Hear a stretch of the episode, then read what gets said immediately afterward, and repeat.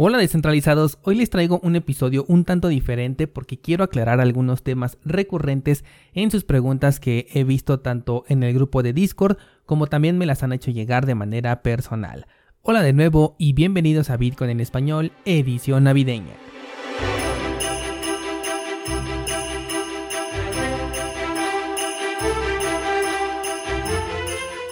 El precio de Bitcoin sigue bajando. Ya adelantábamos el día de ayer que es probable que entremos en este canal que va de los 42 a los 52 mil y bueno pues ya estamos en dicha zona. Probablemente aquí nos quedemos por un rato y lo interesante vendrá en el momento en el que salgamos de este canal, sobre todo por la incertidumbre de saber por dónde será esta salida, y es que si es por la puerta del soporte pues iríamos por un precio más bajo, o bien si salimos por la puerta de la resistencia pues estaríamos recuperando valor en el mercado. Por ahora hay muchas oportunidades dentro del mercado, sobre todo con las altcoins, pero sugiero que todo lo que inviertas en este momento lo consideres a largo plazo. Es decir, no invertir dinero que necesites en el corto plazo porque ya sabes que viene la cuesta de enero. Si de por sí esta sugerencia siempre está activa en el sector cripto, considero que en este momento tiene mayor peso por la incertidumbre que tenemos en el mercado. Personalmente estoy aprovechando para incrementar poco a poco mi posición con Cardano. Tengo ya algunas órdenes activas por ahí a niveles un poco más bajos, y recuerda que si tienes suscripción activa a cursosbitcoin.com, tienes dos ideas trading publicadas con esta criptomoneda, una en paridad con el dólar y la otra en paridad con Bitcoin para que puedas utilizarlo como referencia y si es que ya tienes los tokens en tu cartera, recuerda que los puedes poner a trabajar en nuestro pool oficial 7 pool para poder recibir recompensas tanto dentro del ecosistema de Cardano como del que estamos formando entre 7 pool y Bitcoin en español. Que por cierto, alguno de los tokens NFT de regalo ya los estamos enviando a los participantes del Black Friday y muchos nunca me enviaron sus datos. Todavía sigue activo el formulario por si quieres reclamar esta recompensa y tienes más información sobre nuestro pool en las notas de este programa. Hoy quiero platicarles sobre unos temas que he visto mucho mencionar en el grupo de Discord y que considero que es necesario aclararlos. El primero de ellos es sobre el artículo que les compartí sobre la posible vulnerabilidad encontrada en los nodos de Tor al momento de interactuar con ellos. Específicamente te hablé de un posible cambio en las direcciones de salida con el objetivo de robar tus bitcoins cuando se utiliza un mixer. Este que les compartí es apenas una de las ideas propuestas en el foro de discusión en donde se abordó este problema. Esto porque algunas personas han detectado fallas en el proceso de mixer de Bitcoin y un usuario ha realizado esta aportación. Para empezar, no es algo que ya esté completamente confirmado, sino es una posible idea. Además, esto se detectó en los mixers de Bitcoin, softwares que siempre están en línea. Algunos descentralizados ya me comenzaron a preguntar si este problema puede ocurrir dentro de las carteras en hardware. Por ejemplo, Trezor o la Bitbox manejan conexión a través de Tor, y no es así.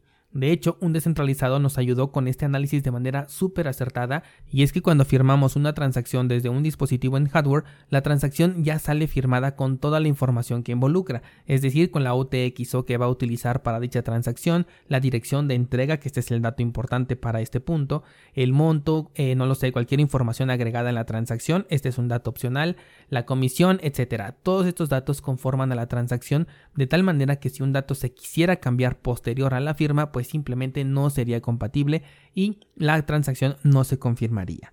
O sea, las transacciones con carteras en hardware no son vulnerables a estos cambios de dirección de los que te hablé. Con los Mixer debe de ocurrir algo similar porque la transacción cuando es firmada ya lleva implícita la dirección a donde se va a devolver el saldo, por lo que cualquier intento de alteración provocaría que la transacción fuera ignorada. De cualquier forma les he compartido la nota de donde tomé la información ahí en Discord para que la puedan analizar por ustedes mismos y pierdan este temor. Considero que es importante conocer las posibles vulnerabilidades para tomar siempre precauciones y por ello es que se las compartí en el episodio anterior.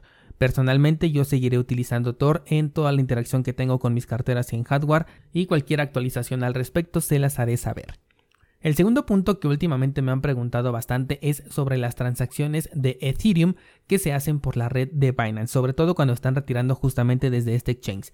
Y es que si en Binance colocas el retiro de Ethereum por la red de Binance, la comisión es mucho más pequeña y pareciera como si fuera un hack para pagar menos comisiones.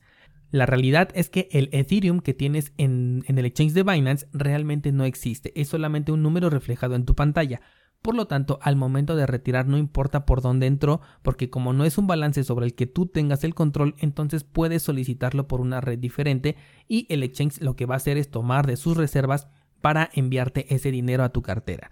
Entonces, si yo tengo Ethereum al momento de solicitar un retiro y pido que la transacción se realice por la red de Binance, la transacción sí se va a ejecutar, pero dentro de la red de Binance. Es decir, no es un Ethereum original, es un token que representa al Ethereum original dentro de la red de Binance y este se maneja en una cartera independiente.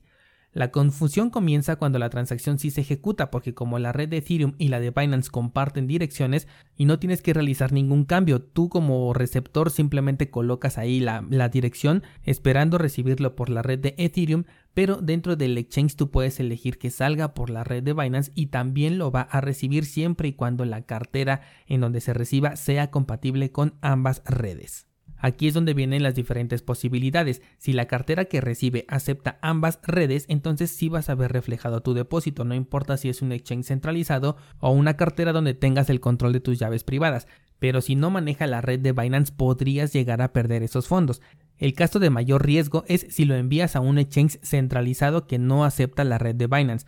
Por ejemplo, si tú envías Ethereum por la red de Binance al exchange de Bitso, ese balance muy probablemente lo pierdas porque Bitso no maneja esta red y la realidad es que Bitso sí lo va a recibir pero no te lo va a dar. Al menos en las experiencias que he podido ver con este exchange no lo hace. He visto casos en los que envían por ejemplo Tether cuando Bitso lo que realmente acepta es USDC y a pesar de que es la misma dirección e incluso en este caso estamos hablando de la misma red de Ethereum, aún así Bitso se niega a hacerse responsable y literal se queda con tu dinero. Por ello estoy asumiendo que si lo mandas por otra red, pues mucho menos te lo va a considerar como válido. Esto ocurriría con Bitso o con cualquier otro exchange que no manejará la red de Binance. Ahora, ¿Qué pasa si tú lo envías hacia una cartera en donde tú sí tienes las claves privadas, una cartera que realmente sea tuya?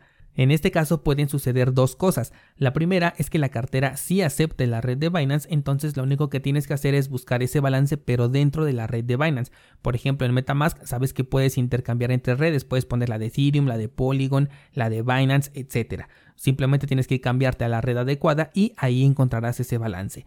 Ahí es bastante sencillo porque normalmente todos tenemos en MetaMask por lo menos la red de Ethereum y la de Binance. Pero si por error envías a una cartera que no tiene soporte para la Binance Smart Chain, entonces nunca verás reflejado ese balance. Pero atención, porque sí lo tienes y sí puedes acceder a él aunque no lo veas.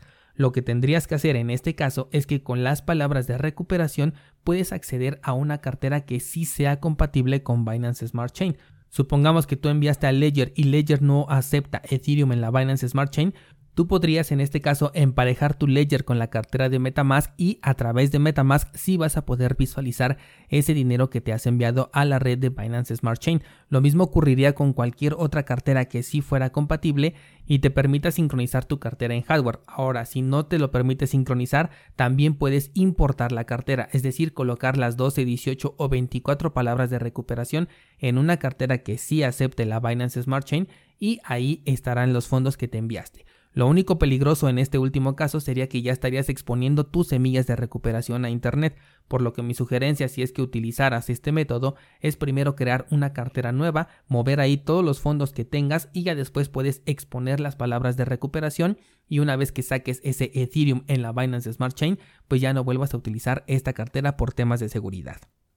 Entonces, como conclusión, cuando enviamos Ethereum desde el exchange de Binance, no se convierten estos tokens en el camino, sino que Binance posee dos monedas diferentes, un Ethereum en la red de Ethereum y otro Ethereum en la red de Binance Smart Chain.